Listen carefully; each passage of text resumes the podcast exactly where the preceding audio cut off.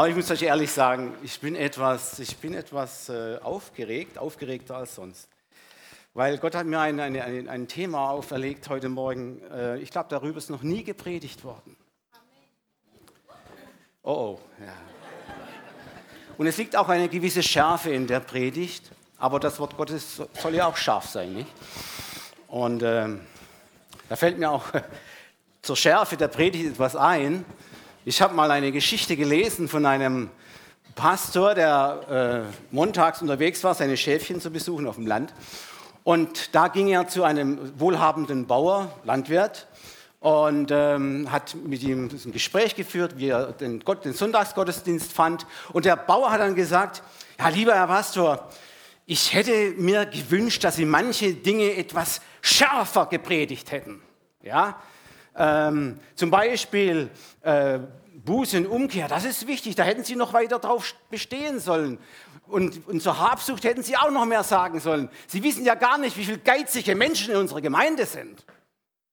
Und äh, es steht doch geschrieben, äh, trachtet zuerst nach dem Reich Gottes und dann wird euch das alles zufallen. Das hätten Sie noch mehr betonen sollen, noch schärfer herausstellen sollen. Gut, der Prediger, der Pastor hat sich das so angehört und äh, dann, nachdem sie geredet hat, gingen sie äh, zum Ausgang und da war eine Nebentür offen. Und da sah er, wie dieser Bauer in einer Kammer, in einer Räucherkammer, riesige Schinken, also so geräucherte Schinken von, von, von der Decke runtergehängt hat und Würste, so groß, nicht? Und dann hat er gesagt, lieber Herr, sowieso, äh, ich war vorhin auch schon äh, eine andere Frau besuchen aus unserer Gemeinde. Sie ist äh, leider verwitwet. Sie hat sechs Kinder. Ähm, es ist eng bei ihr. Ähm, es fällt oft am nötigsten. Wie wäre es, wenn Sie einen von diesen Schinken herunterholen? Dann könnte ich es ihr geben. Das reicht dann für lange Zeit. Und der Bauer hat gesagt, na gut, ich schneide ein Stück davon runter. dann hat der Pastor gesagt, nein, ähm, sechs Kinder, wie sollen die von dem satt werden? Holen Sie doch den ganzen Schinken runter. Naja, und dann der, der, der, der Bauer ging er da hin in, sein, in diesen Räucherkammer und hat schweren Herzens diesen Schinken da runtergeholt, nicht? Und, äh, und hat es dem, dem, dem Pastor gegeben. Und dann hat der Pastor zu dem Bauer gesagt, war meine Predigt jetzt scharf genug? Dann hat er geantwortet, ja, aber ein wenig zu scharf. so, das war der lustige Teil der Predigt. Jetzt wird es ernst. Jetzt wird es sehr ernst. Wir schlagen auf, Prediger 7, Vers 3. Haben wir es? Wow. Trauer ist besser als Lachen und durch Trauern wird das Herz gebessert. 2. Korinther 7, Vers 10. Denn die Traurigkeit nach Gottes Willen wirkt zur Seligkeit eine Reue, die niemanden reut. Die Traurigkeit der Welt aber wirkt den Tod. Seht ihr, ich glaube, in dieser Gemeinde ist noch nicht so richtig über dieses Thema gepredigt worden. Vielleicht, weil auf unserem Slogan draufsteht, Strahlen der Freude. Wie kann man da über Traurigkeit predigen? Nicht? Aber Manche sagen vielleicht Traurigkeit, das gehört doch in den Monat November, der ist eh schon trüb. Nicht in den Frühling, der so hell ist und so schön ist wie momentan, wo alles so toll und wunderbar ist. Und zudem, ich komme doch in einen Gottesdienst und möchte Erbauung haben, möchte Glaubensstärkung haben. Ich möchte eine schöne Predigt hören, ja. Aber lieben Gott, bewahre uns vor allzu viel schönen Predigten. Die Uschi, wenn sie jetzt da wäre, würde sagen, man kann nicht immer nur streicheln. Man muss auch mal die Wahrheit sagen dürfen. Und Wahrheit tut manchmal ein bisschen weh. Das Thema heute heißt verschiedene Traurigkeiten. Warum ich jetzt trotzdem also eine Predigt über Traurigkeit halte, das hat seinen sein Grund. Erstens, wir finden zu diesem Thema in der Bibel ganz spannende Aussagen. Traurigkeit, sagt die Bibel, ist nicht gleich Traurigkeit. Ich habe immer gedacht, Traurigkeit, naja, das gehört, das gehört irgendwie in das Leben hinein von Menschen, ja.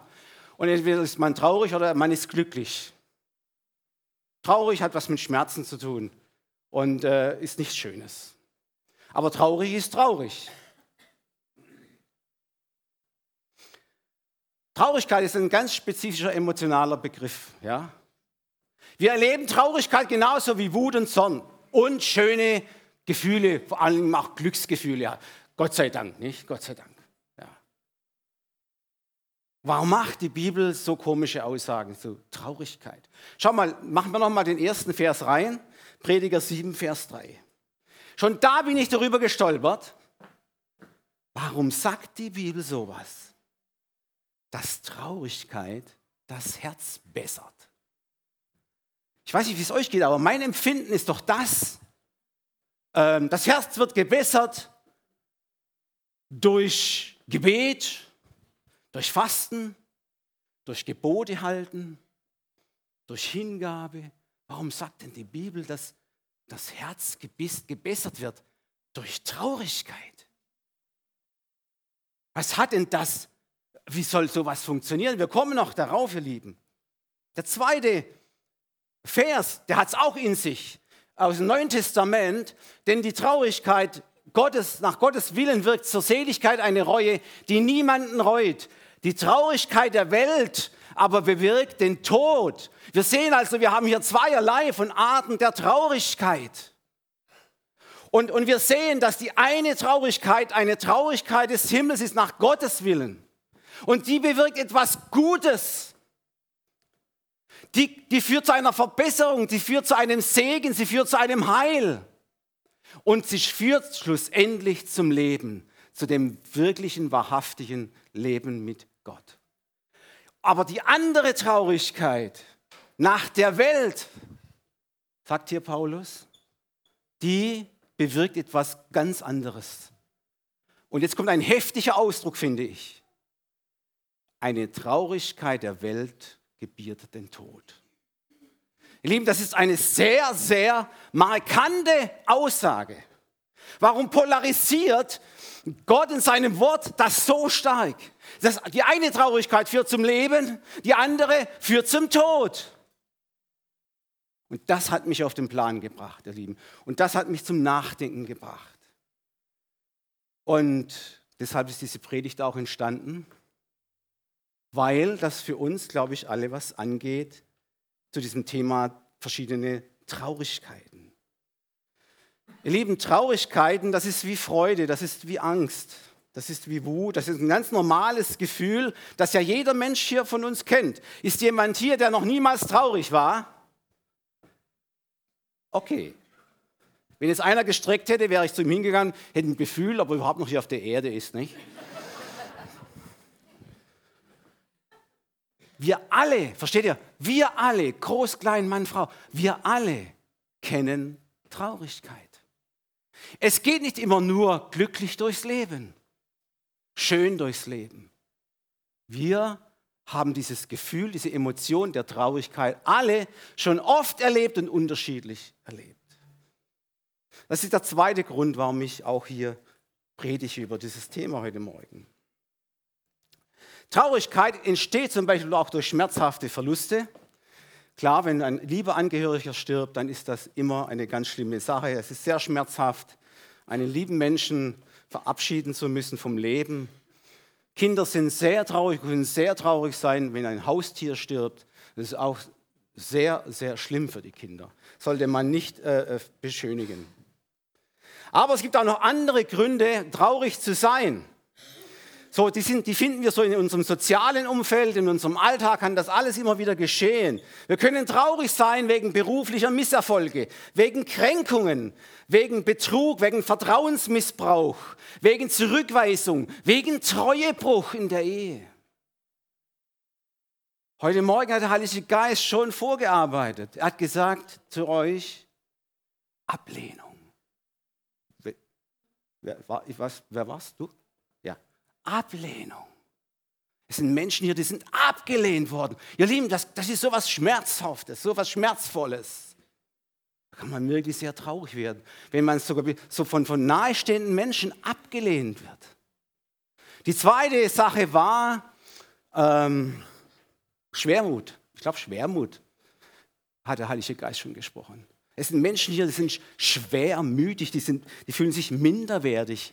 Sie sind, sie sind traurig, sie gehen traurig durch den Tag. ja, weil sie einfach nicht verstanden werden von ihrer Umwelt, nicht richtig eingeordnet, nicht wertgeschätzt werden. Auch das erzeugt Traurigkeit.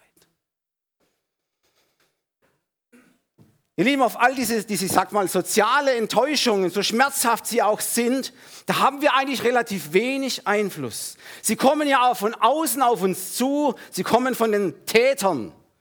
Und die, die Gekränkten, die Enttäuschten, die, die, die Betrogenen, das sind in diesem Fall wir. Und wir empfinden uns dann in dieser Situation als Opfer. Als Opfer, die leiden müssen, weil andere Täter sind und uns so schlecht behandeln. Dieses, dies, dass, dass wir auch Opfer sein können von, von, von schlechten Einflüssen und Dingen um uns herum, das betrifft alle Menschen auf dieser Erde, Christen und Nichtchristen auch gleichermaßen. Doch, ihr Lieben, und jetzt drehe ich mal den Spieß ein bisschen um, doch wie schnell können wir, wir selbst zu Tätern werden und enttäuschen andere? Und da stellt sich die Frage, in welcher Art und Weise wir über unsere eigene Schuld, über unser eigenes Versagen traurig sind. Ihr Lieben, das ist ganz, ganz wichtig. Heute die Predigt soll ein Stück weit dazu beitragen, dass Menschen unter uns eine richtige Befreiung erleben. Eine Befreiung von dem, dass sie immer wieder in das gleiche Muster hineinfallen, wo sie wirklich Schuld auf sich laden, wo sie wirklich Täter werden, wo sie wirklich in, richtig so in die Sünde hineintreten und da einfach nicht richtig herauskommen. Hier liegt der Schlüssel. Daniel hat über Schlüssel gepredigt. Und ihr Lieben, und hier, heute Morgen, möchte ich euch einen Schlüssel geben für eine wunderbare Befreiung von schlechten Gewohnheiten, von Lieblingssünden, von Dingen, die immer wieder geschehen, wo du aber auch andere dadurch enttäuscht oder andere dadurch in Nachteile bringst.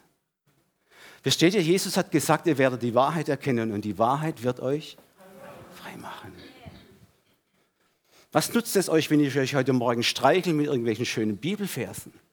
Die Wahrheit ist doch die, ihr Lieben, dass Gott für uns Freiheit vorgesehen hat von einer Knechtschaft der Schuld und Sünde.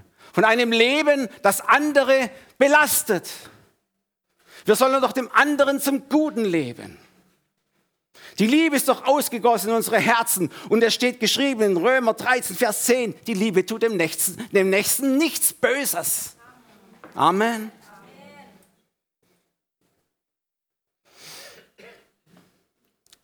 Ihr Lieben, wir lesen von einer gottgewollten Traurigkeit, die aber nur die zu einem Segen werden kann. Dann lesen wir von dieser weltlichen Traurigkeit, die zum Tod führt. Wie haben wir das zu verstehen? Und warum polarisiert die Bibel so scharf dieses Thema in zwei, in zwei ganz unterschiedliche Hälften? Warum so heftig? Antwort, tatsächlich, es geht um Leben und Tod. Und jeder von uns will doch das Leben wählen, oder? Und nicht den Tod. Nun, jetzt, was unterscheidet eigentlich göttliche und weltliche Traurigkeit? Was ist eine gottgewollte Traurigkeit?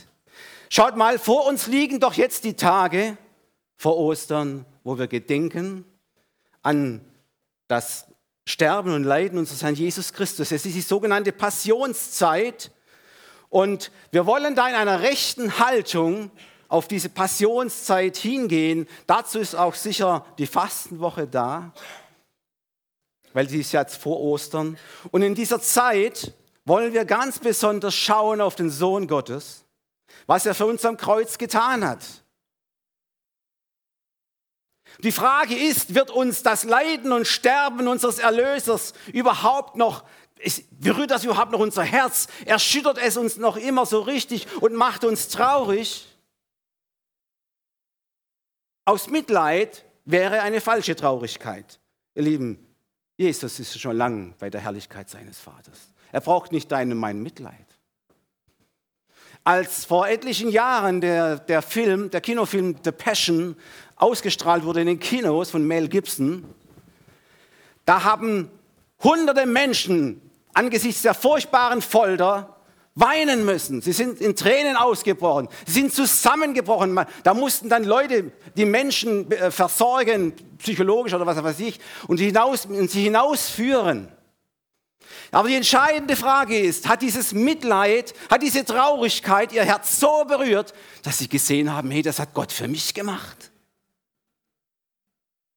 Hat es eine Umkehr bewirkt bei den Menschen? Nein, die waren einfach nur traurig, weil es eine schreckliche Szene war. Und ihr Lieben, und da sind wir bei den falschen Traurigkeiten. Mitleid, ihr Lieben, müssen wir nicht mehr haben. Jesus ist beim Vater in der Herrlichkeit. Ja, warum soll uns dann das Denken an sein Leiden und Sterben noch, noch traurig machen? Jetzt kommt die entscheidende Antwort, weil jeder von uns hier Schuld daran hat, dass es so weit kommen musste. Weil wir die Täter sind weil unsere Sünden ihn ans Kreuz gebracht haben. Es ist also eine Traurigkeit über uns selbst, weil wir die Täter sind. Die Schrift sagt, wir sind Missetäter. Um unsere Missetaten willen wurde er gekreuzigt. Das steht in Jesaja 53, Vers 5. Aber er ist um unsere Missetat willen verwundet, um unsere Sünden willen zerschlagen. Habt ihr das gehört? Um uns. Es geht immer um unsere Schulden, um unsere Sünden, Missetaten. Die Strafe liegt auf ihm, auf dass wir Frieden hätten und durch seine Wunden ist, sind wir geheilt worden. Halleluja. Ihr Lieben, hier am Kreuz erschrecken wir zutiefst, wenn wir erkennen, was unsere Missetaten und Schuld angerichtet hat. Und nur diese Traurigkeit, dieses Erschrecken, ihr Lieben, ist heilsam. Warum? Nur diese heilsame Traurigkeit führt uns zur radikalen Besinnung, Umkehr zur Buße, zu einer Neubesinnung. Und diese Traurigkeit weckt in uns auch eine Sehnsucht nach Erlösung. Und Gott, der Vater, stillt diese Sehnsucht der Erlösung durch diese Heilstat. Er war ja selbst in Christus, um unsere Schuld zu büßen am Kreuz, stellvertretend. Und nur so finden wir Frieden mit Gott und ewiges Leben, wenn wir umkehren wenn wir uns berühren lassen von den Geschehnissen am Kreuz vor Ostern. Römer 5.1, da wir nun gerecht geworden sind durch den Glauben, haben wir Frieden mit Gott durch unseren Herrn Jesus Christus. Oder 1. Johannes 5, Vers 12, wer den Sohn hat, der hat das Leben, wer den Sohn Gottes nicht hat, der hat das Leben nicht. Und ihr Lieben, und somit ist die Traurigkeit nach Gottes Willen etwas sehr Schönes und Heilsames nämlich Traurigkeit, bei der wir uns nicht als Opfer, sondern als Täter betrauern, aber gleichzeitig auch von der schlimmen Folge unserer Tätertaten, also Schulden erlöst werden, dem Tod. Wir sind am Kreuz erlöst worden von dem Tod, dem geistlichen Tod der Trennung von Gott. Römer 6, Vers 23, nicht? Römer 6, Vers 23. Der Sünde Sold ist der Tod. Der Tod. Die Gabe Gottes aber das ewige Leben in Christus Jesus. Halleluja. Und lieben, und wer das erkennt, was da am Kreuz geschah, auch jetzt in der Passionszeit, er war daran schuld, dass Christus so leiden musste. Er mit seiner Schuld und seinem Versagen. Und wer dann umkehrt und wer dann Buße tut in rechten Art und Weise und zu Gott kommt und zu Jesus kommt, der empfängt das Leben der empfängt das Leben. Wer nur in, der, in dieser Mitleidsphase drin bleibt, empfängt kein Leben. Es kommt ja keine, keine Veränderung zustande in seinem Herzen. Die Traurigkeit der Welt hat einen ganz anderen Ansatz. Jetzt schauen wir mal, was ist Traurigkeit der Welt? Ich habe mir so überlegt. Es sind sicher Menschen, die aufgrund ihrer eigenen Verfehlungen, Versagen und Schuld sich nicht als Täter, sondern als Opfer sehen. Also Schuld an dem ganzen Misere, an dem ganzen Schaden, den ich angerichtet habe, sind immer die anderen. Das sind immer die Umstände und manchmal muss sogar Gott herhalten, nicht, dass, dass, es, dass ich so, so blöde Dinge gemacht habe. Ihr Lieben, und diese Form der Traurigkeit ist eine Art Selbstmitleid, welche die Schuld nicht bei sich selbst sieht. Also es kommt zu keiner eben Reue, die Gott gewollt ist, keine Umkehr, da kommt es zu keiner Verbesserung zum Guten, weil sie nicht durch das Jesu Blut gereinigt wird und geheiligt wird. Der Mensch, der so trauert, bleibt in seiner Schuld, in seiner Sünde eben im Tod. Ein, ein ernstes Wort, gebe ich zu, aber es ist so. Die Bibel sagt das so. Ich möchte mal ein paar Beispiele geben aus dem Wort Gottes, damit ihr das noch besser versteht. Wir schlagen auf Hebräer 12, 16 und 17.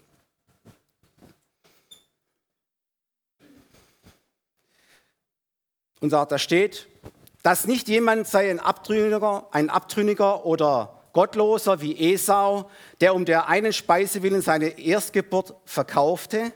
Ihr wisst ja, jetzt kommt's, dass er hernach, als er den Segen ererben wollte, verworfen wurde.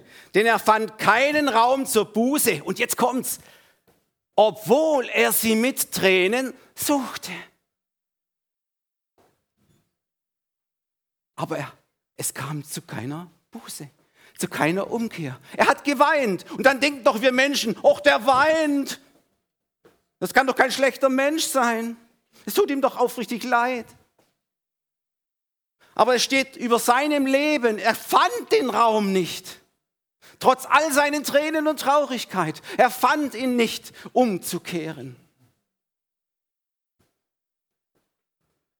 Versteht ihr? Dieser Esau, ihr kennt doch alle die Geschichte, muss ich jetzt nicht noch erzählen, ja? Mit diesem Erstgeburtsrecht und mit diesem Linsengericht. Versteht ihr, dieser Esau, diese Tränen, die er weinte, die waren die Tränen über sich selber, über die Umstände.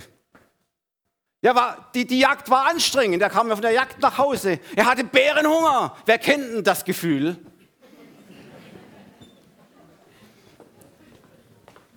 Und dann, oh wie gemein, der Bruder hat ausgerechnet in seinem Blickfeld ein Linsengericht auf den Tisch gestellt. Da ist er doch selber schuld, dass ich von, dem, von den Linsen gegessen habe. Kann doch ich nichts dafür. Ich habe doch Bärenhunger gehabt. Versteht ihr? Er tut sich selber leid. Ja? Es kam zu keiner echten Umkehr und Buße. Es kam zu keiner Veränderung zum Guten. Das heißt, sein Herz wurde nicht gebessert in dieser Haltung. Wie ihr habt nachgeschaut, Gottloser steht hier für Esau, heißt im Griechischen Bebelos und beschreibt einen Menschen mit weltlicher, ungeistlicher Haltung. Und dies führte ihn dazu, dass er wegen einer augenblicklichen Befriedigung, also einem flüchtlichen Genuss der Sünde, auf ein langfristiges Privileg des Heils und Segen verzichtete. Soll ich es nochmal sagen? Das ist ganz entscheidend. Ich sage es nochmal. Es führte dazu, dass er wegen einer augenblicklichen Befriedigung, also einem flüchtigen, Genuss der Sünde, auf ein langfristiges Privileg des Heils und Segen Gottes verzichtete. Es war sein Erstgeburtsrecht. Ihr Lieben, das ist eine ernste Warnung. Das geht auch uns Christen etwas an.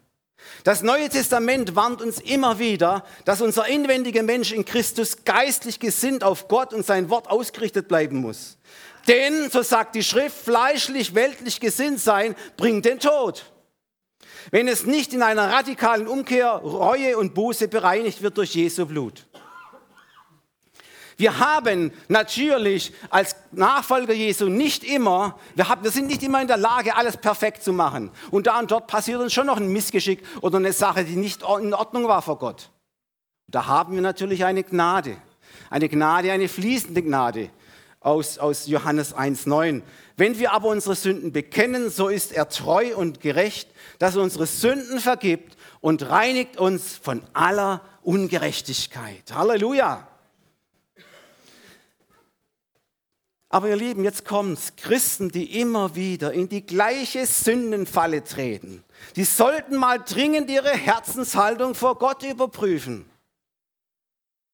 Versteht ihr? Ich möchte, ich suche euer, euer, eure Freiheit. Ich suche, dass, dass ihr völlig frei werdet von, von irgendwelchen Dingen, die euch immer noch belasten. Wo immer noch, wo immer noch bei euch in der Heiligung etwas fehlt. Ja? Wo es einfach nicht vorwärts geht, wo immer wieder die gleiche Falle hineintreten. Ja, du hast zwar Vergebung und so weiter, aber es passiert immer wieder. Doch der Sohn sagt, ihr sollt völlig frei werden, wenn ihr die Wahrheit erkennt.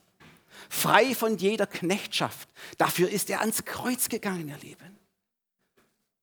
Und jedes Mal, wenn du so richtig daneben trittst und sogar Schaden anrichtest an deinem Nächsten mit, deiner Schuld und Sünde, dann ist das so, dass du gegen den heiligen Gott und gegen seine heiligen Gebote und Satzungen gesündigt hast. Das ist kein Kavaliersdelikt.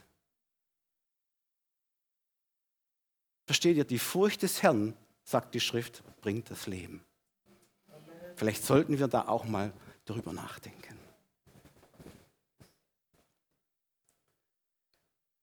Wir sollten vor allem prüfen, ihr Lieben, ob die Traurigkeit von weltlicher oder göttlicher Natur ist. Paulus schreibt diese Verse an Christen, in dieser neutestamentlichen Bibelstelle 2. Korinther 17. Er schreibt diese Verse an Christen, nicht, nicht an Heiden oder sowas. Und diese Christen, die haben ihn verunglimpft. Sie haben ihm abgestritten, abgestritten dass er das Apostelamt hat. Ja? Sie haben ihm abgestritten, dass er ein Botschafter Christi ist. Sie haben ihm abgestritten, dass er überhaupt predigen darf und der Gemeinde etwas sagen darf. Sie haben ihn gekränkt, mit anderen Worten. Sie haben ihn abgelehnt. Auch das hat Paulus viel erlebt. Und dann muss er ihnen wohl einen Brief geschrieben haben, den manche den Tränenbrief genannt haben oder nennen, der wahrscheinlich aber verloren gegangen ist. Und hier im zweiten Korintherbrief lesen wir jetzt, dass Paulus einen, seinen, seinen, seinen äh, Gesandten äh, gesandt hat. Ich weiß nicht, was Timotheus oder Epaphroditus, auf jeden Fall einen seiner Gesandten. Und der hat ihm berichtet, hey, Paulus, die Gemeinde hat tiefe Buße getan, hat, hat tiefe Reue gezeigt, dass sie dich so verunglimpft und abgelehnt haben. Sie wollen es nie, nie, nie mehr wieder tun. Sie wollen dich anerkennen als ihren Pastor, als ihren Apostel, als ihren Evangelist und Missionar. Versteht ihr, das ist eine echte Kehrtwende. Warum? Weil zuvor eine göttliche Traurigkeit sie erreicht hat. Ihr Lieben, was müssen sich Seelsorger auf diesem Gebiet alles für Ausreden anhören? Alle anderen sind immer schuld an meinem Versagen. Die ganze Welt ist blöd und meint es nicht gut mit mir. Deshalb reagiere ich halt manchmal so heftig und so, und so komisch und so seltsam. Und schließlich machen sie dann meistens auch sogar noch Gott dafür verantwortlich, dass sie mal wieder versagt haben. So nach dem Motto, er hätte mir ja helfen können, der Versuchung zu widerstehen. Warum hat er die Gelegenheit zugelassen? Dass ich wieder zur Flasche gegriffen habe. Dass ich eine andere Frau begehrt habe. Dass ich wieder einen Porno angeschaut habe. Dass ich wieder der Spielsucht nachgegangen bin. Ausreden über Ausreden falsche Traurigkeit. Alle anderen sind schuld, die Umstände sind schuld. Klar, ihr Lieben, sind die meisten dann auch traurig. Aber ihr Versagen, wie Esau, dass sie so wie Esau da geweint haben, machen sie auch. Sie sind traurig. In der Hoffnung vielleicht, dass Gott irgendwie ein gnädiges Auge zudrücken wird. Nein, das tut er nicht, ihr Lieben. Wenn es nur oberflächlich oberflächlich geschieht, so mit Weinen und traurig sein, mit Selbstmitleid, dann sagt Gott, Sünde bleibt Sünde und gebiert den Tod, solange sie nicht in der rechten Art und Weise vor Gottes Angesicht bereinigt wird. Der Weg zum Leben, zur positiven Veränderung geschieht immer über die göttliche Reue, ihr Lieben. Das heißt eine radikale Umkehr von den Werken der Finsternis und eine Hinwendung zum Licht, zu Gott, dem Vater. Das Neue Testament nennt diesen Prozess übrigens Heiligung. Und im Hebräerbrief steht, ohne Heiligung wird niemand den Herrn sehen. Wir wollen doch alle den Herrn sehen, oder? Amen. Amen. Und jetzt möchte ich noch ein Beispiel geben, damit ihr das noch besser kapiert. Schaut mal, jetzt kommt das Positive. Jetzt kommt das positive Gegenstück zu Esau. Ich, äh, ich will euch kurz eine Sache aus Moses Leben, Biografie die steht in Hebräer 11, 24 bis 26. Da steht von Mose, durch Glauben weigerte sich Mose, als er herangewachsen war, als Sohn seiner, einer, einer Tochter des Pharao zu gelten. Lieber wollte er zusammen mit dem Volk Gottes misshandelt werden, als einen flüchtigen, jetzt kommt es wieder, als einen flüchtigen Genuss der Sünde zu haben.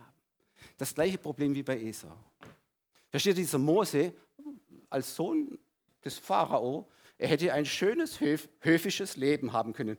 Auf, auf, den, auf den Königshöfen, da ging es ziemlich locker zu, was Moral und alles so angeht. Ja? Versteht ihr mich? Weib, Wein, Gesang, das, das wäre alles erreichbar gewesen. Ja? Aber es steht geschrieben, er verzichtete auf diese vorübergehende schöne Leben. Er verzichtete darauf. Er wollte lieber mit seinem Volk Gottes misshandelt werden, steht da, als diesen flüchtigen Genuss in seinem Leben zu genießen. Wir sehen, ihr Lieben, ganz andere Reaktionen als bei Esau. Aus zwei Gründen konnte Mose die richtige Entscheidung hier treffen und das gilt auch für uns. Erstens, er war ein Glaubensmann mit guten geistlichen Werten. Stimmt's? Er hat eine geistliche Gesinnung. Zweitens, er war ein Glaubensmann mit dem richtigen geistlichen Vision, mit einer richtigen geistlichen Sicht. Vers 27. Durch Glauben verließ er Ägypten, ohne den Zorn des Königs zu fürchten, denn er hielt sich an den Unsichtbaren, als sähe er ihn. Wow, kann ich da nur sagen. Mose, das ist echter Glaube. Er hielt sich an den Unsichtbaren, als ob er ihn sähe. Bibelschüler, Hebräer 11, Vers 1. Das ist Glaube. Der Glaube ist eine feste Zuversicht auf das, was man hofft. Und ein Festhalten an Tatsachen, die man nicht sieht. Leider hat das, was man sieht, mehr Einfluss auf unser, auf uns Christenleben wie das Unsichtbare. Aber Paulus sagt ganz klar, das Sichtbare vergeht. Nur das Unsichtbare bleibt. Wir sollten die Vision des Mose haben. Wir sollten die geistliche Sicht des Mose haben und uns nicht lange aufhalten mit den, den, den, diesen verlockenden Dingen dieser Welt. Weil auf uns wartet eine herrliche, wunderbare Zukunft, ihr Lieben. Unsere Zukunft ist der Himmel. Und da wollen wir eine reiche Ernte erleben, stimmt's?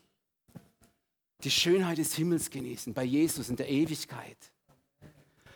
Und wenn wir schon beim Thema Traurigkeit sind, da erst, sagt Gott, werde ich abwischen alle Tränen. Klar, wir Christen sind auch mit betroffen mit Traurigkeit.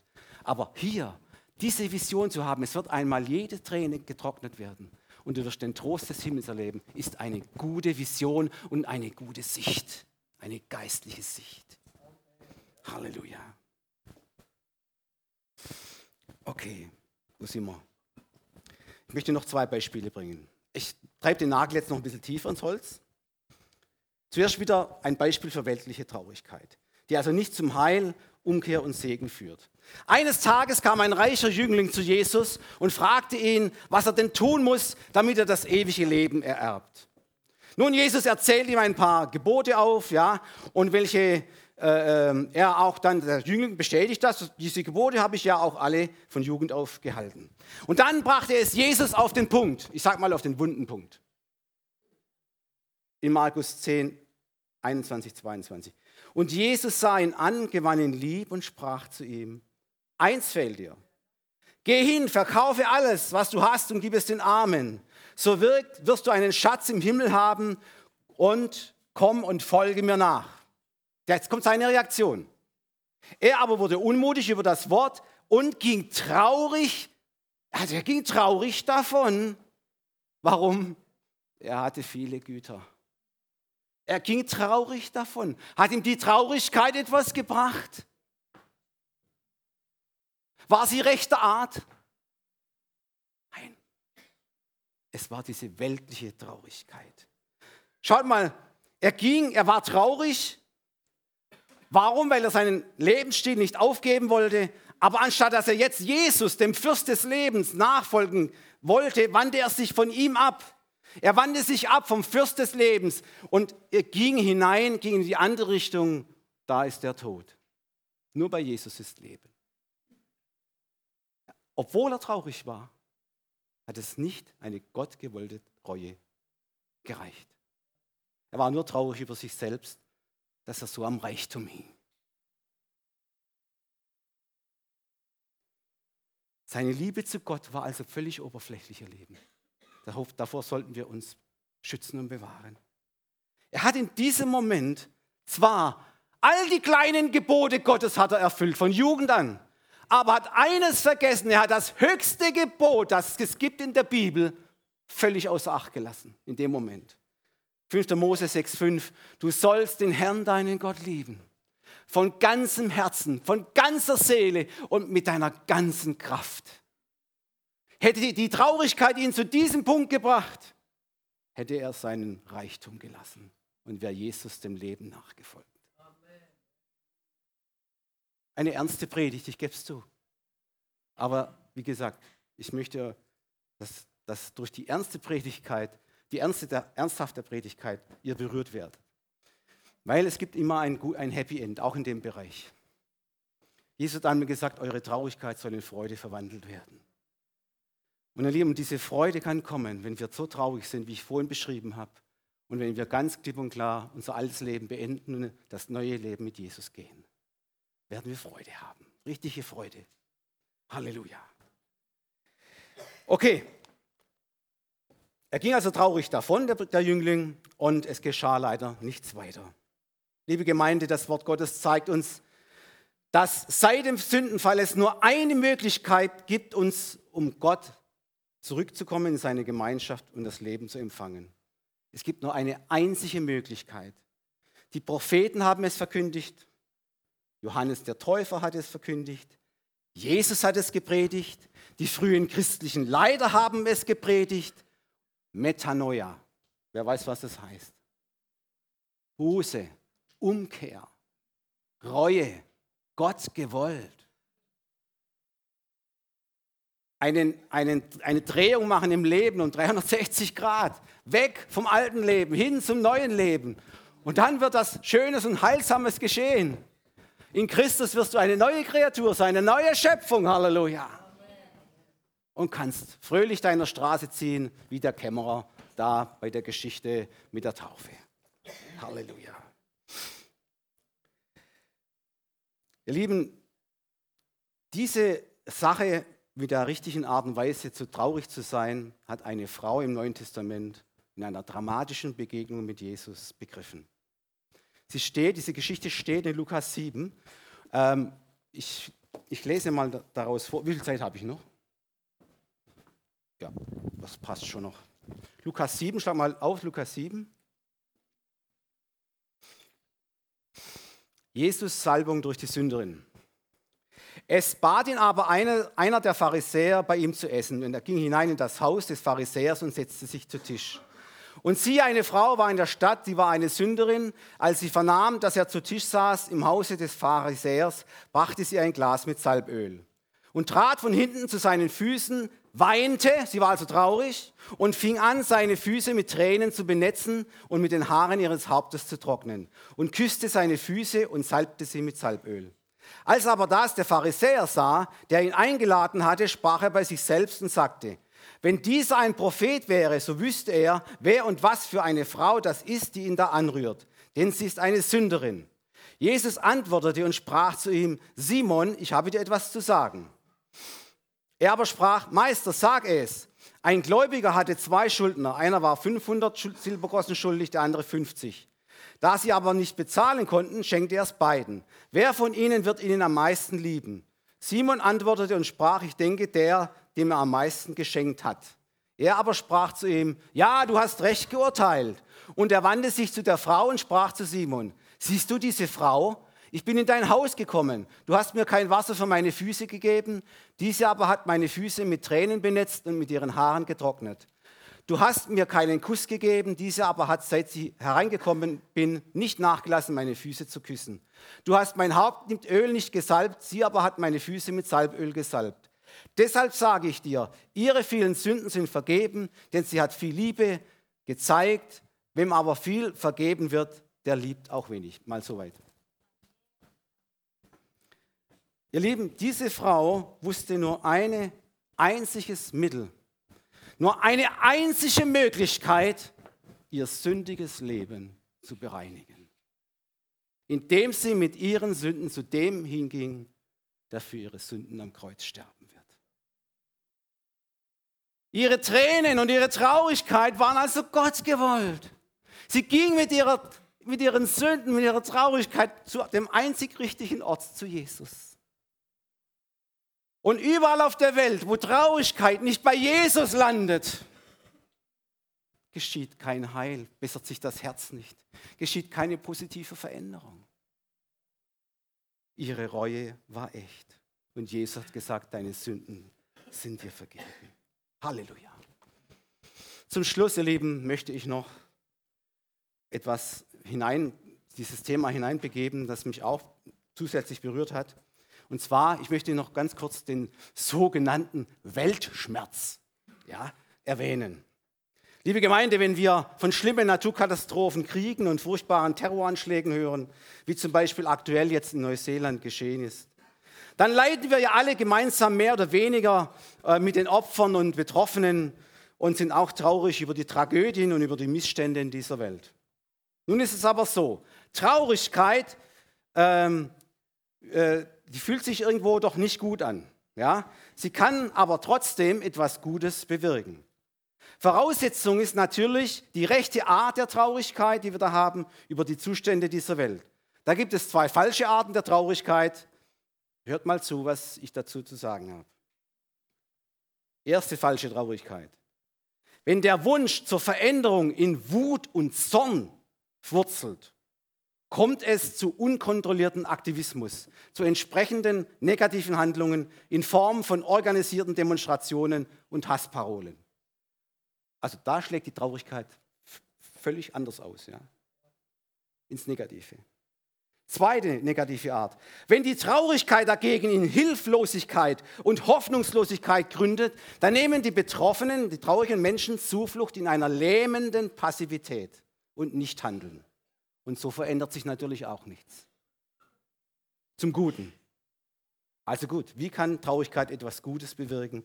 Ihr Lieben, große Veränderungen von, zum Positiven fangen immer an mit großer Traurigkeit. Könnt ihr da mal einen Amen sagen?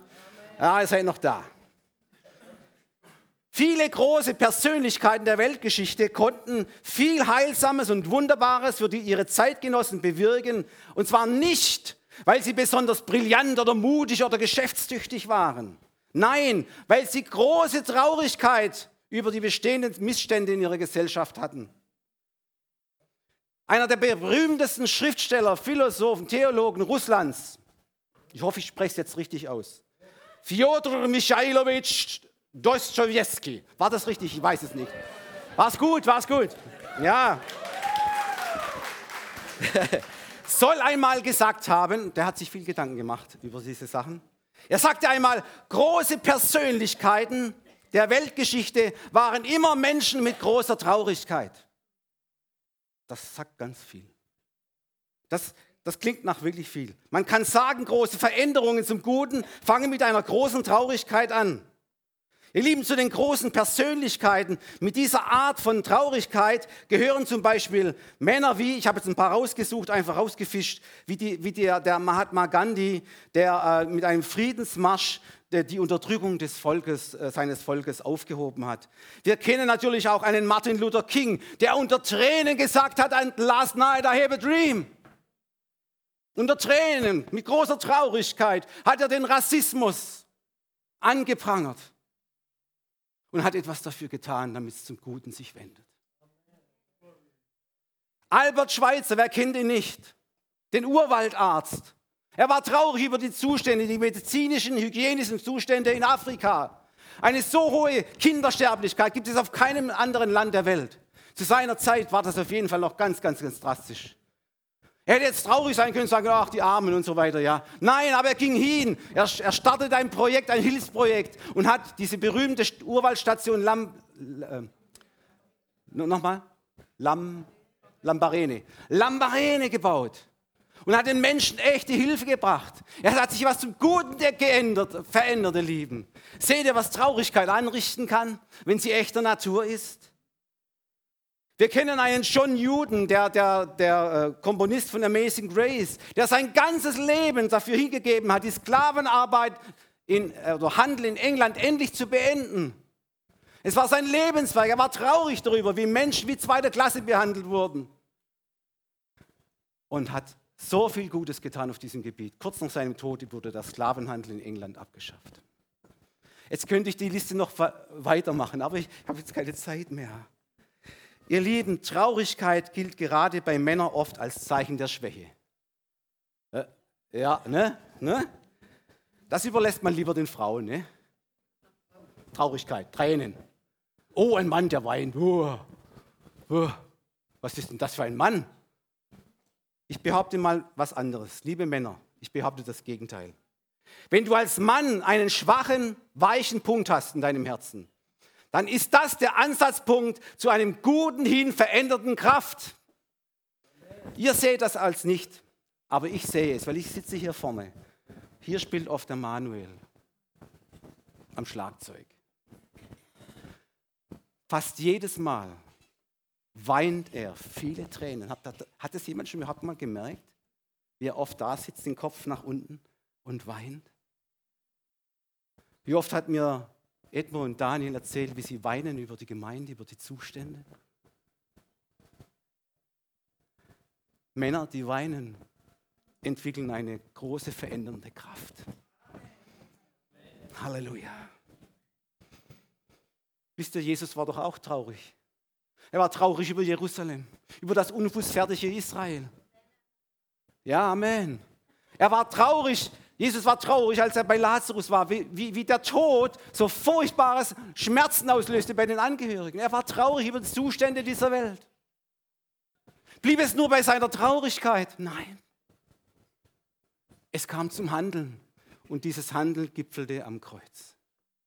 Für all das ist er gestorben. Seine Traurigkeit entfachte eine glühende Retterliebe, ihr Lieben. Und die sollten wir auch haben. So sehr hat Gott die Welt geliebt, dass er seinen angeborenen Sohn gegeben hat. Damit alle, die an ihn glauben, nicht verloren gehen. Und 2. Korinther 5,19. Denn Gott war in Christus und versöhnte die Welt mit ihm selber und rechnete ihnen ihre Sünden nicht zu und hat unter uns aufgerichtet das Wort von der Versöhnung. Lobpreisteam, bitte nach vorne kommen. Ich komme zum Schluss. Halleluja, es reicht. Ich möchte nicht nur einen Aufruf machen, sondern mehrere. Der eine ist der, wenn du hier bist und hast erkannt, dass Jesus für deine Schuld am Kreuz Furchtbares erlitten hat, damit du frei werden kannst von dieser Schuld, dann bist du genau heute Morgen richtig hier. Wenn du noch nie richtig Buße getan hast, noch nie richtig umgekehrt bist zu Gott, wenn du noch nie Jesus in dein Leben, dein Herz eingeladen hast, als der Retter und Erlöser, dann mach es hier und heute. Warum? Du warst genauso der Täter wie ich, wie jeder andere hier. Jesus war das Opfer für dich, das Opferlamm, das deine Schuld hinaufgetragen hat ins Kreuz. Dann komm nach vorne und gib dein Leben diesem Schmerzensmann. Zweiter Aufruf, wenn jemand hier ist, der einfach nicht rauskommt, aus immer wieder gleichen Geschehnissen. Es gibt kein Vorwärts, kein geistliches Wachstum. Immer wieder tritt, tritt, trittst du die gleichen Sünden hinein und es tut dir nur leid.